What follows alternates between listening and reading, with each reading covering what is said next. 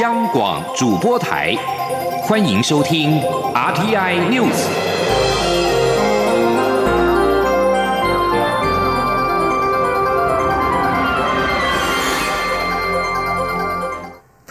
各位好，我是张旭华，欢迎收听这节央广主播台提供给您的 RTI News。世界卫生大会 （WHA） 预定十八号开议，友邦为我提案以观察员身份参与的动作持续进行。针对今年的提案再度采取表决做法的可能性，外交部国际组织司司长陈龙锦今天在立法院外交委员会答询时表示，这次世卫大会期间相关议题的处理细节仍有待未来一周左右的交涉与折冲。此外，关于世卫组织 WHO 与中国两千零五年所达成的秘密备忘录，外交部长吴钊燮表示，希望未来有更多国家支持打破这个限制台湾参与的框架。记者王兆坤报道。关于台湾出席世卫大会的国际支持力道，外交部长吴钊燮在立法院答询表示，友邦方面会进行提案，会议期间为我直言；非友邦方面则是以外交照会、联署、开会时声援等三种方式表达支持。有立委关注今年改采表决的可能性，外交部国组司司长陈龙锦答询指出，相关议题在十八号开议之前，都仍持续在沟通协调。他说：“这个其实，在处理的呃细节方面哦，还有待呃未来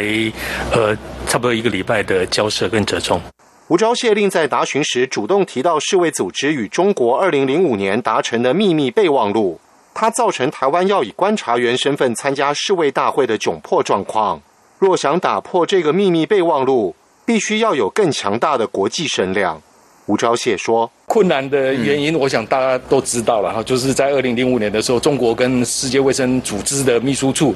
有一个秘密的这个备忘录。那也因为这个备忘录限，但是时空背景不一样，时空背景、空间环境也不一样。希望有越来越多的支持也不一样。对，没有错。我们希望有越来越多的国家能够支持我们去打破这个框架。针对这个秘密备忘录，外交部在二零一八年已明确表达立场。世卫组织与中国在二零零五年达成的秘密安排，片面同意中国对台湾参加世卫组织技术性会议及活动有否决权。这项安排不仅伤害台湾人民健康权利，也没有获得任何世卫组织会员国的授权。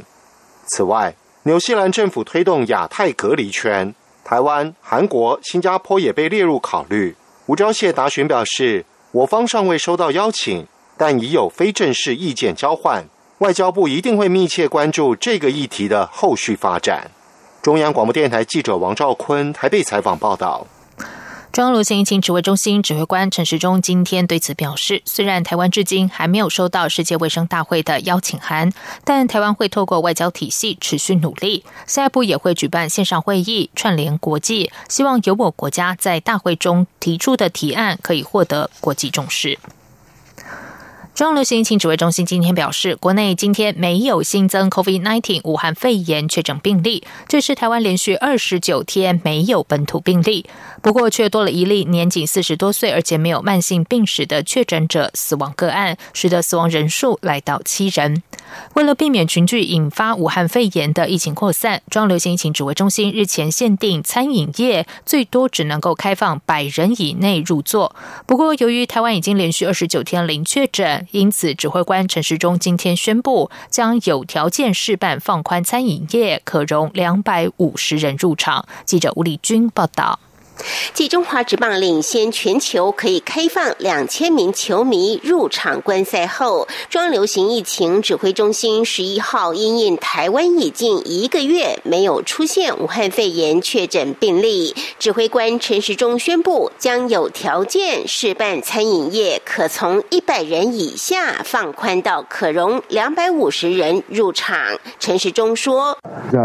餐饮上面，目前我们是规划可以到两百。五十人，那基本上一桌里面，为了这样的一个社交距离，大概维持八个人。哦，那距离大概是一点五公尺，桌与桌哈走道的相关距离维持在一点五公尺。那这个是我们的一个示范，大概两百五十人，如果是八个人一桌，大概就是可以到三十桌左右。那这样子啊，中型规模的婚宴大概都可以来举办。不过，为了预防万一有疫情发生时，异调可以顺利进行，因此基本上仍希望采实名制入场。至于未来大型的婚宴或集会场所，也将是这次开放试办的情况来做规划，但原则都是需八人一桌，走道距离一点五公尺，并采实名制。陈时中进一步指出，由于实名制涉及个人隐私，因此正与治安单位审慎研议，希望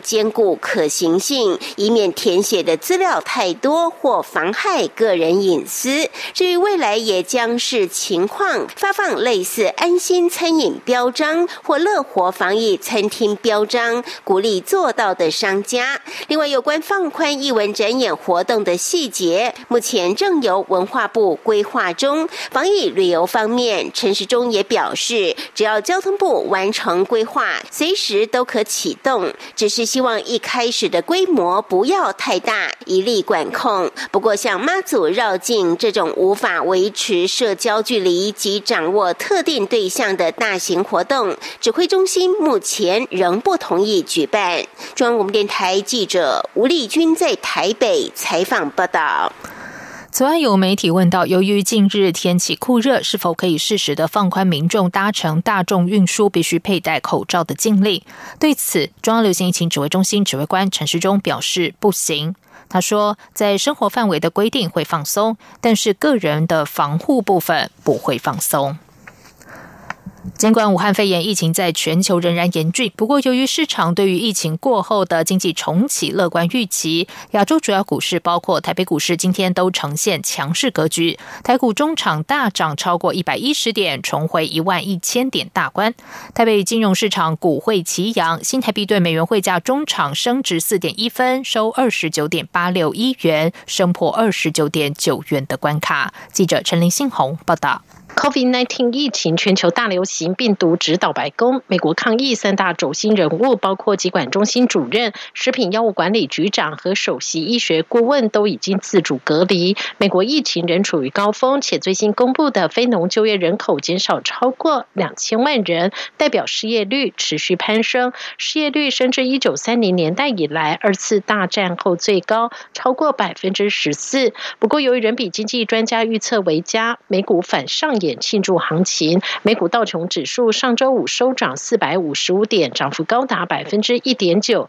推升美股站上两万四千点大关。亚洲主要股市十一号都以上涨开出，不过包括陆股和韩国股市中场都收跌。日本和台北股市相对表现较为强劲，台北股市一早开高之后就一路走高，尽管外资买超幅度不大，只有新台币二十多亿，但外资连五天卖超后止步，也拉。升台股大盘表现，指数中场大涨一百一十一点，涨幅百分之一点零三，收一万一千零一十三点，成功收复年线。国泰政企顾问处协理简博仪说：“外资有回来，但是回来的金额应该还是没有很大的。那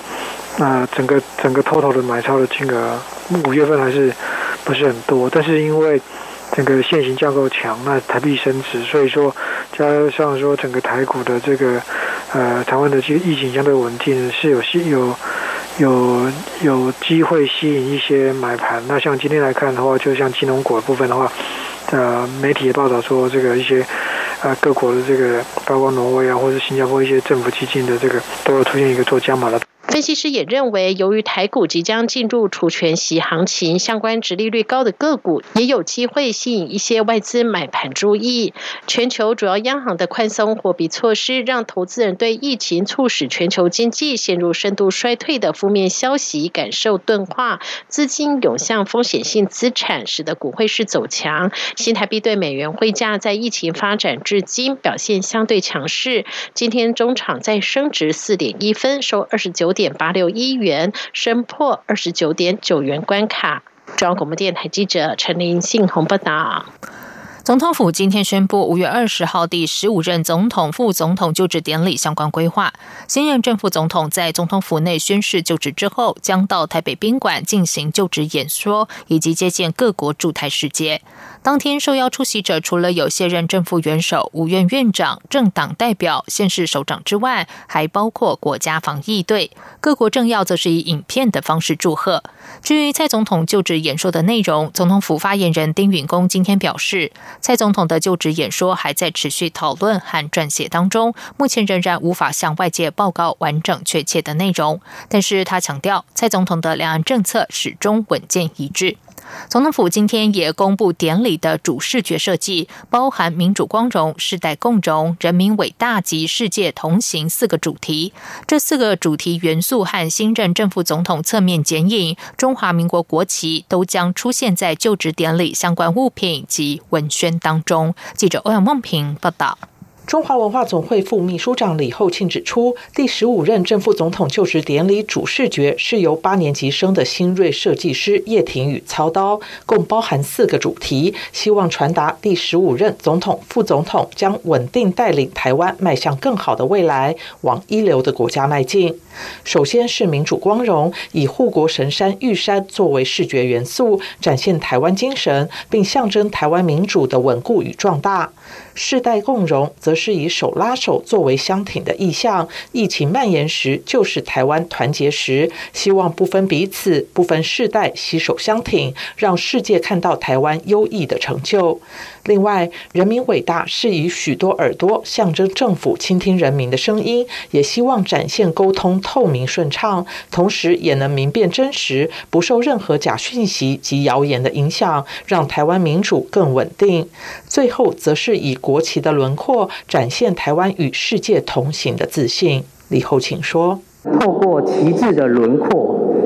来象征国旗的旗帜，用国旗的飘扬带出国家主权的神圣，也揭示台湾的自信。那我们自信台湾有很多珍贵的经验，其实可以分享给全世界。台湾跟世界同行。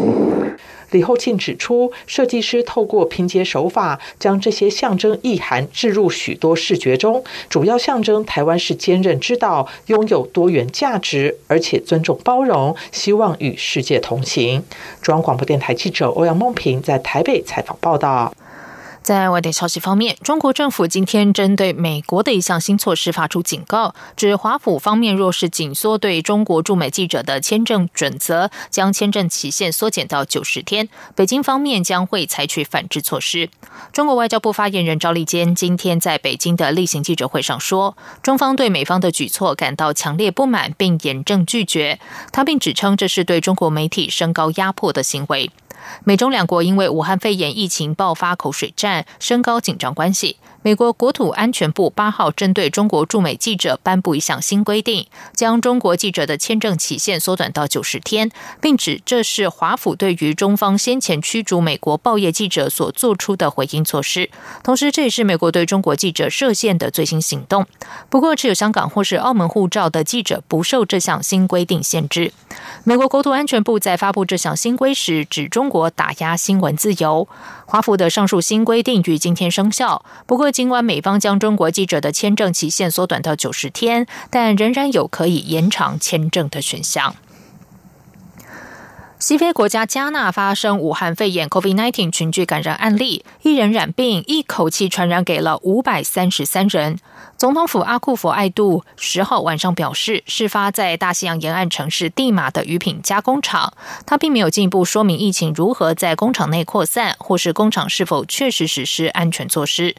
路透社报道，加纳卫生当局八号晚间就通报这间工厂爆发群聚疫情，而加纳目前累计确诊总数来到四千七百例，是西非地区确诊人数最多的国家。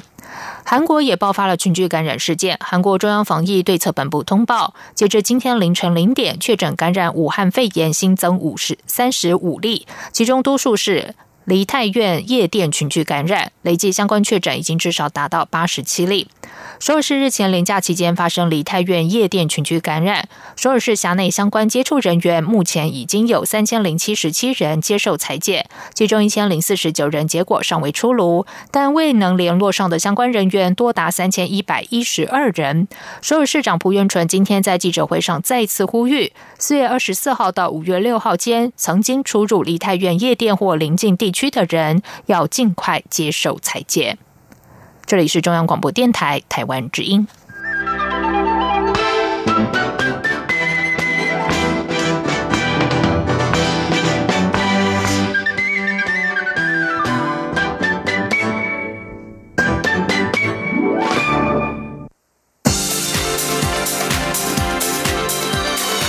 这里是中央广播电台台湾之音，欢迎继续收听新闻。时间是十九点十五分，欢迎继续收听新闻。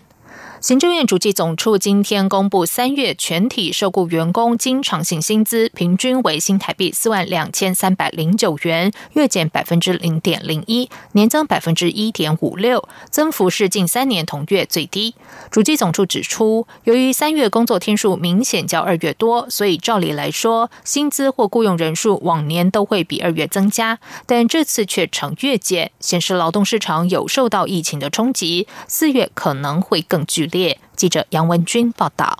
主机总处十一号公布，三月全体受雇员工人数较上月减少一点九万人，一到三月受雇员工人数年增幅仅百分之零点六一，不但是金融海啸时期以来首次呈现月减，年增幅也是十一年来最低。在薪资方面，三月全体受雇员工经常性薪资平均为四万两千三百零九元，年增百分之一点五六，累计前三月全体受雇员工经常常性薪资平均为四万两千三百二十九元，较上年同期增加百分之一点九二，增幅都是近三年最低。值得注意的是，主机总处指出，由于三月工作天数明显较二月多，所以照理来说，薪资或雇佣人数往年都会较二月增加，但这次经常性薪资却月减百分之零点零一，是近四十年来首见，显示劳动市场受到疫情冲击。四月可能会更剧烈。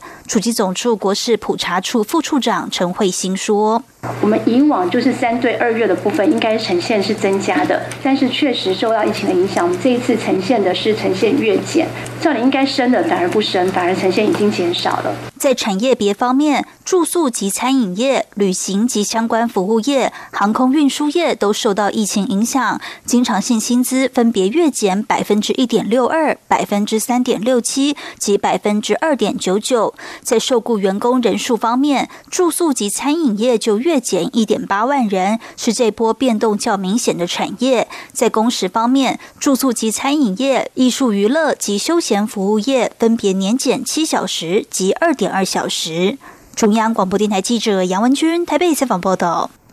经济部办理制造业疫情纾困，到五月十号为止，已经受理一千四百二十一件，核准一千零九十八件。补贴金额达到新台币二十八亿元，有五万一千四百七十一人受惠。经济部次长曾文生今天表示，申请补贴的产业又以金属机电业最多，补贴金额占全部申请的百分之四十四。记者王威婷报道。欧美武汉肺炎疫情未见和缓，对台湾出口造成影响，制造业订单减少。经济部推出监困企业员工薪资补贴方案，希望稳住就业市场。经济部十一号在行政院纾困记者会上表示，到五月十一号为止，经济部共核准一千零九十八件纾困案，补贴金额达到二十八亿元。经济部次长曾文生说。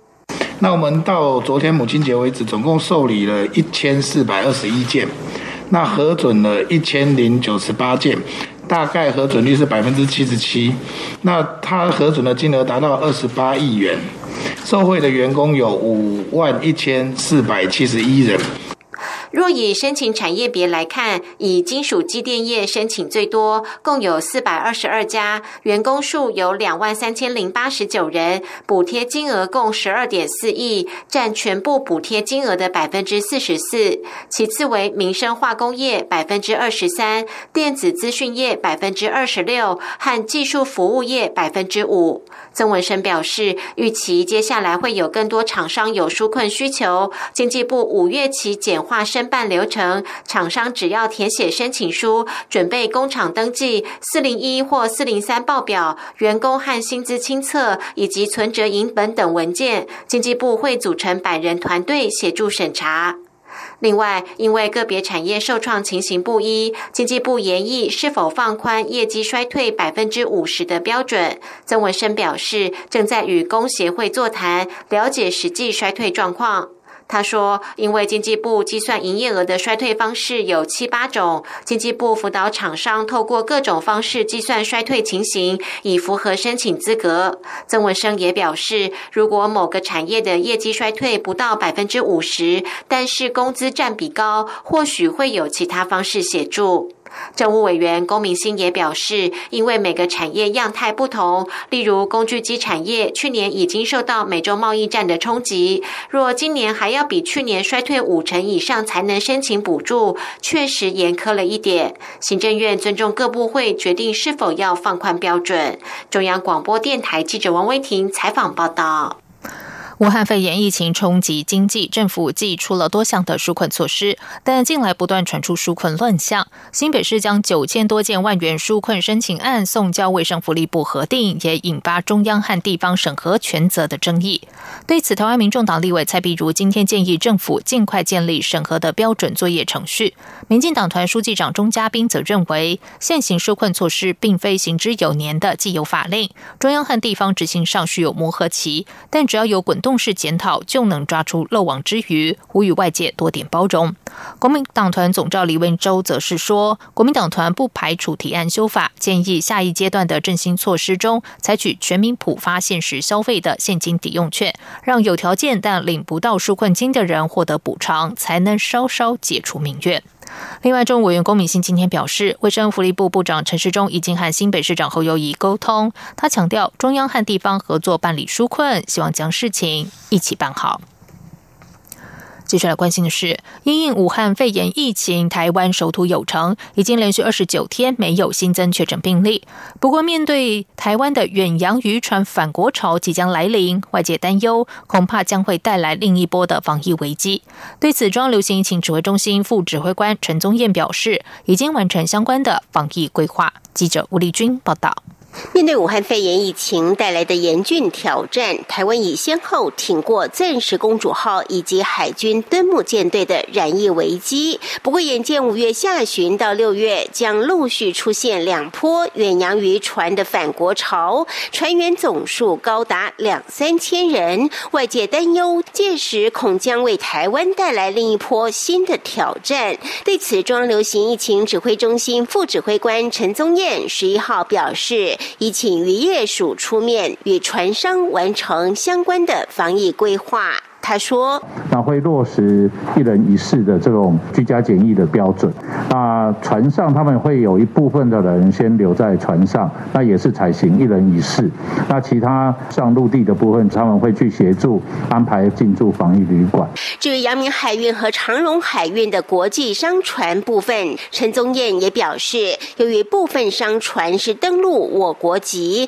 部分则是外国籍，依据货运航线，也未必。”会回到台湾，但这些国际商船停靠在外国港部时，船员都会下船。只希望船员都能做好自我健康管理。指挥中心也会进一步全盘了解后，再做适当的协助处理。而针对媒体询问中国大陆复工后，两岸货运需求庞大，尤其是广州、深圳及杭州，是否能开放这三个航点？以客机载货不载客的方式来解决塞单的问题。对此，陈宗彦则表示，目前现有五个航点，包括北京、浦东、厦门、虹桥及成都，航空公司都是以货运为主，客运为辅，来协助两岸空运，因此暂时不会改变。中央广播电台记者吴丽君在台北采访报道。科技部今天举办记者会，邀请台湾大学 AI 中心分享可解释性人工智慧。除了具备高辨识率的人脸辨识能能力之外，还可以有条理解、有条理的解释 AI 产出结果的原因，将能有效的提升人类使用 AI 的信任度。记者郑祥云、杨文君采访报道。近年来，AI 人脸辨识已进步到深度学习等类神经网络，由电脑自己定规则，凭着数以千计的条件产出高精准度的答案。不但可以辨认出真假金正恩，还可以在低解析度或刻意乔装的情况下辨识，甚至超越人类辨识能力。台大资工系教授徐宏明指出，过去人们不了解 AI 做出决策的过程及原因，让人驻足不前。因此，台大 AI 中心在科技部支持下，打造出可解释性的人工智慧，犹如打开 AI 黑盒子，确认 AI 决策的合理性。他说：“我们可以来解释小猪过去跟现在哪些地方。”啊，不一样啊！比如说，刚才发型这个地方不太一样了。那在下巴的地方，其实它现在变得比较尖翘一点，所以这也系统也跟你解释说，哎，这个地方不太一样。但是因为在鼻子、眼睛周遭还是非常像，所以我们专注在这个地方，最后判断的依据还是是小猪为主。科技部长陈良基也指出，科技部已于去年九月公布人工智慧科研发展指引，强调 AI 的透明性与可追溯性及可解释性，期盼让普世大众对 AI 感到信赖与安心。他说：“这个是非常重要，这 AI 不应该是一个黑盒子，它必须要告诉我们说，好，你现在帮我决定，我可不可以进这个门，我可不可以做这个，拿到这样一个这样的补助好了。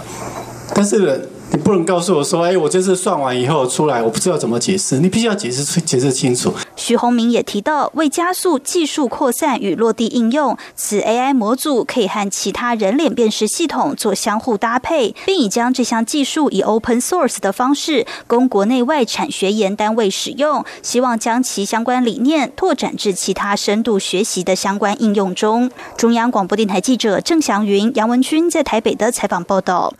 接下来进行今天的前进新南向。前进新南向。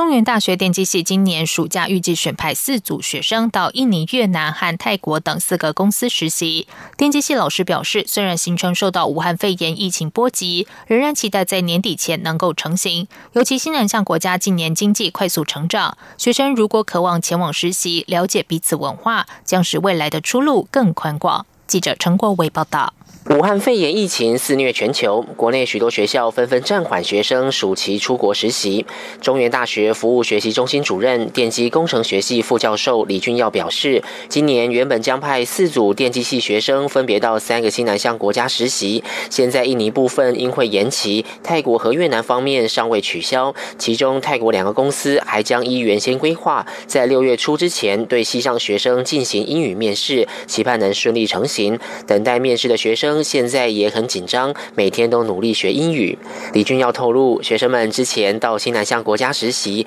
有人原以为当地比台湾落后，结果所接触到的人都比他还优秀，而且精通多种语言。内心的反差使学生更要想办法让自己优秀。他也提到，台湾早期都认为希望在美国，但如今人才汇聚，这个希望已经转移到新南向国家。因为台湾如果在这边寻找机会的话，我倒觉得西南向国家或许是一个经济成长率比较高的一些地方啊。所以我为什么选择西南向，有的原因在这里，因为他们的国家现在而言进步的相当快。哇，而且学生如果可以在那个地方待个一个月，未来或许也可以考量去那边过。李俊耀说：“虽然今年的海外实习因疫情而增添不确定性，但不会觉得太困扰，因为往年也随时会发生学生突然因家人等缘故临时说不能去实习的情况，所以早已习惯。”面对不确定感，他每年就是将相关行程先安排好，再提醒学生，让家人放心自己到海外实习一个月，也是一种训练口才的机会。因为如果无法取得家人的信任，以后出社会又该如何说服同事或老板取得他人信任？期盼学生能从中学习。中央广播电台记者陈国伟台北采访报道。中正大学于二零一八年接受科技部的补助，与印度与印度理工学院罗巴尔共同创建台湾印度人工智慧科技创新研究中心。科技部今天指出，在全球迎战武汉肺炎疫情之际，台印海外科研中心以中正大学所研发的智慧防疫系统为基础，共同研发新系统。这个系统具有三大特色，包含自动体温感测、人脸辨识和接触史社群分析。而系统技术基础源自台湾和印度。师生共同研发的最新 AI 技术，并实际落实于校园实施。科技部指出，智慧防疫系统已经为台湾和印度跨国学术合作建立良好的合作基础，而且确实造福台印两校师生和相关人员。希望未来双边合作能扩及更多层面，像是公共场域的防疫安全管控等等民生重大议题。以上新闻由张旭华编辑播报，这里是中央广播电台台湾之音。